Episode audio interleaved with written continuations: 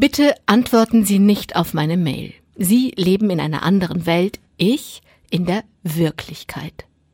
Zitiert die Islamwissenschaftlerin und Publizistin Lamia Kador in ihrer aktuellen Kolumne aus einer E-Mail, die sie erhalten hat. Zur Erklärung schreibt sie, ich hatte nur das getan, wozu Altbundespräsident Joachim Gauck diese Woche aufgerufen hatte.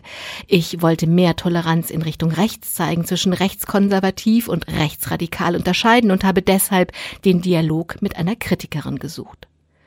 Während ich die Kolumne von Lamia Kador lese, fällt mir eine Geschichte von vor fast 30 Jahren ein.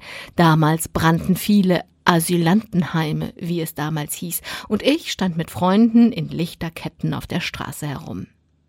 Wir wollten mehr als Lichter tragen, wir wollten reden lernen, und zwar mit denen reden lernen, die damals applaudierten, als Häuser von Asylsuchenden brannten.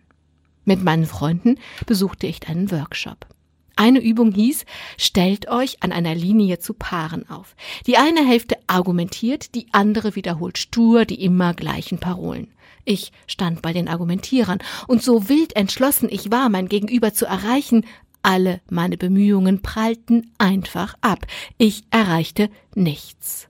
Selten habe ich mich so ohnmächtig, selten so sehr die Macht des Gegenübers gefühlt. Wer nicht reden will, gewinnt.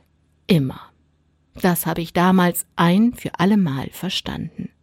An diese Einsicht fühle ich mich erinnert, als ich die Kolumne von Lamia Kador lese.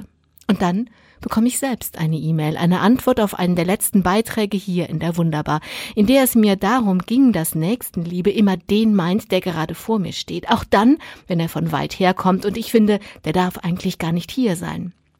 Die Menschen, die mir die E-Mail schreiben, sind nicht einverstanden mit dem, was ich sage.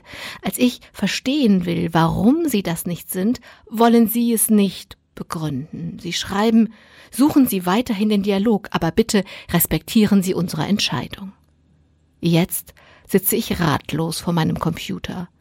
Denke an Trump und die gespaltenen USA. Denke an den Brexit und das gespaltene Königreich. Denke an unsere wunderbare, offene Gesellschaft, für die ich mir so sehr wünsche, dass wir es schaffen, ihre Offenheit zu bewahren, als ganze Gesellschaft.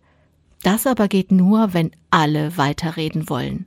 Manchmal denke ich, dafür braucht es inzwischen ein Wunder.